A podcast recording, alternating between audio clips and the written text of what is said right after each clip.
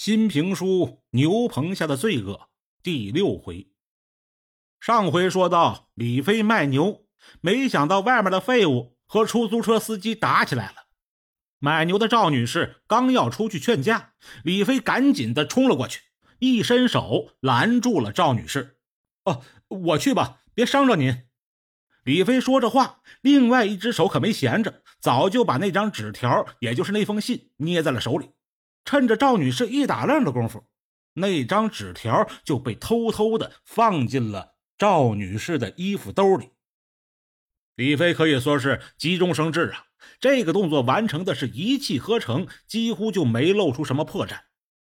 李飞一想，这样最好，比当面交给对方要好得多。一来呢是不容易被秃头他们发现，二来也不会吓着这个女人。李飞行动成功了，赶紧就冲了出去。他想用提前定好的手势告诉废物，事儿已经办成了，别再打了。可这个时候，外面的废物和司机早就打成一团了。那废物本来就又瘦又小，根本就不是司机的对手，被司机双手掐着脖子就按在墙上了，根本也顾不上看李飞这边。被按在墙上的废物可能是感觉到时机已到。他也摸出了自己身上藏着的纸条，假装去掰这个司机的手，借着这个机会把那张纸条往司机的手里塞，同时嘴里边还小声的念叨：“藏起来，帮我交给……”废物本来是想说帮我交给警察，可这个时候司机正在气头上，打架那都打急眼了，根本就没听明白废物要说什么。他一看废物把不知道是什么的东西往自己手里塞，他以为对方耍什么花活呢，赶紧就收回了手，紧接着一巴掌就抽在了废物的脸上，废物躲闪不及，被打了一个趔趄，手里的纸条也掉在了地上。废物暗叫一声不好，一抬头正好看见了李飞，一看李飞正搁那挠头呢。暗示废物自己已经成功了，别打了。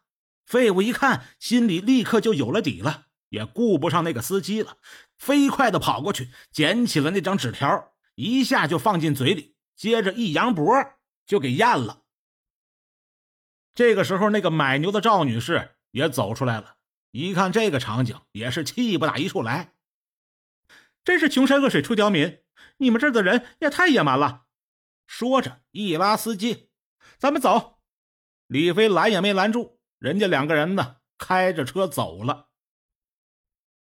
车刚一走，秃头他们不知道从哪儿冒出来了，秃头一把揪住了废物，左右开弓就是五六个大嘴巴子，还不解气，又抄起了一根木棒，冲着废物没头没脸一顿猛打呀！再看废物已经倒地不起，直接晕死过去了。秃头看了看倒地的废物，哼了一声，一摆手，让二壮汉把废物拖进了自己和胖女人住的那间房间里。胖女人有些埋怨秃头：“你倒是问清楚了再打呀，现在给打晕了，问也问不出来了。”没关系，这不还一个了吗？用手里的木棒一指李飞：“问问他，他肯定知道。”不等李飞说话。秃头压着李飞就回到了李飞住的那间屋里，不由分说，嘎巴一声，大铁链子又给李飞锁上了，还是跟昨天一样，一头锁床上，一头锁脚上。秃头拿着这根木棒，一指李飞的鼻子尖儿，说：“废物吞到肚子里的是什么东西？”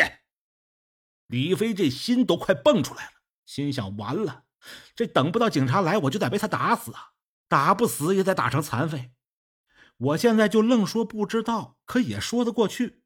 可是现在秃头在盛怒之下，眼睛都起了红线了，那免不了对我就是一顿暴打呀！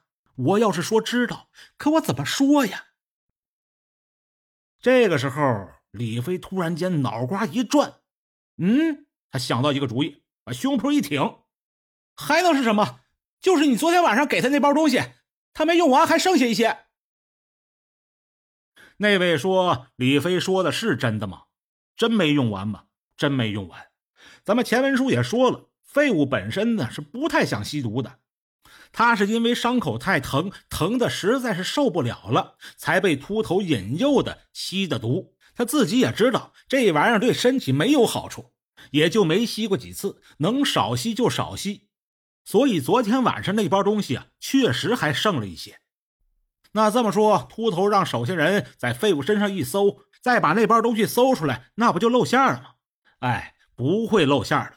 李飞之所以敢这么说，是因为昨天晚上李飞就跟废物说了，说你要想走一条明路，咱们俩要想逃出去。这个东西可绝对不能再碰了，所以废物听了李飞的话，剩下那半包东西被废物给倒在地上了，用嘴一吹，早就没影了。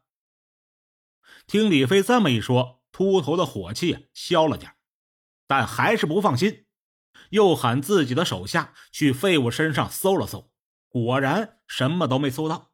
秃头这才半信半疑的勉强相信了李飞的话。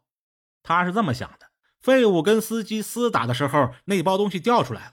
废物怕司机发现这是毒品，一着急就吞到肚子里。这也说得过去，也算是合情合理。自己真有可能啊，是冤枉了废物。这个时候，秃头的手下急急忙忙的跑了进来，在秃头的耳边嘀咕了几句。秃头一愣，一挥手，一伙人呢都跑进了另外那间屋子里。李飞一看到这个情形，心头就是一沉呐。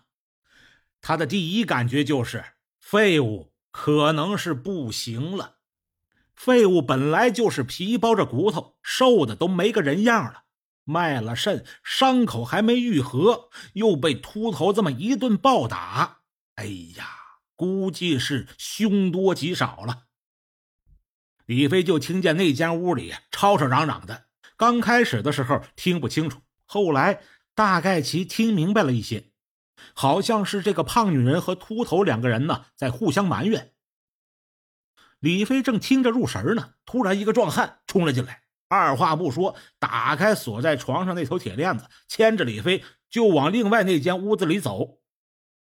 李飞跟着他走进了房间，一进屋就看见废物蜷缩在地上，满脸是血呀。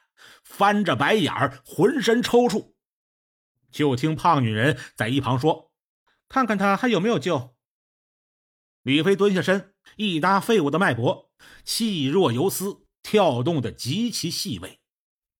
赶紧送医院吧，还有救。秃头一撇嘴：“送个屁的医院！你不就学医的吗？我我是学兽医的呀！我管他妈的兽医人医的，人就是兽。”李飞气得紧咬牙关，双眼怒视着眼前这只野兽，恨不得三拳两脚把他打死。可惜自己做不到啊！现在人命关天，先救废物吧。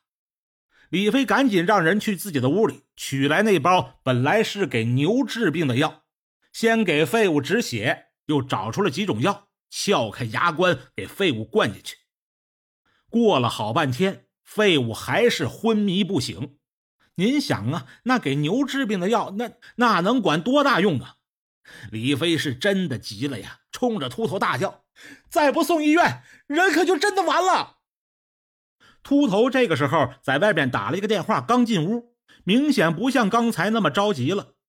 他看李飞冲他嚷，不仅没生气，嘴角还挂着一丝笑意：“呵 呵完就完了呗，完了也有完了的用处。”